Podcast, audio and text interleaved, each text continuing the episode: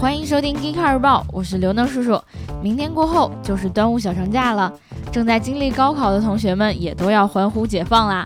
现在让我们一起大喊一声：坚持就是胜利呀！今天由工信部批准的国内首个无人驾驶测试基地在上海的嘉定正式开园。这个基地全称是国家智能网联汽车上海试点示范区封闭测试区。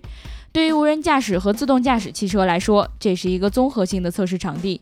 据说这个场地拥有全世界最多的功能测试场景。开园当天就有好几个车企、高校和设备供应商现场测试了他们的产品。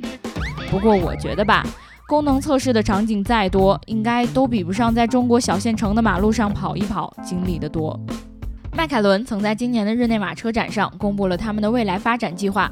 到2022年，他们的一半车型都会采用纯电或插电式设计。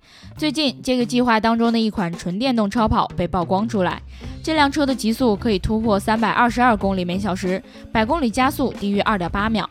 它的定位将在旗舰超跑 P1 之下，售价不会超过100万英镑，并有可能在2020年前上市。买不起 P1 的我，看到这一条，默默地翻到了下一页。日立汽车系统公司说，他们计划到2020年使信息安全系统业务实现三千亿日元以上的销售额。日立的信息安全系统业务包括 ADAS 和自动驾驶系统相关的业务，预计到2020年这一市场的规模将超过三万亿日元。公司社长、执行董事兼 CEO 关秀明说。日立计划在这个超过三万亿日元的市场上获得百分之十的份额。还以为你只生产挖掘机，没想到你居然还是个要做自动驾驶的日立。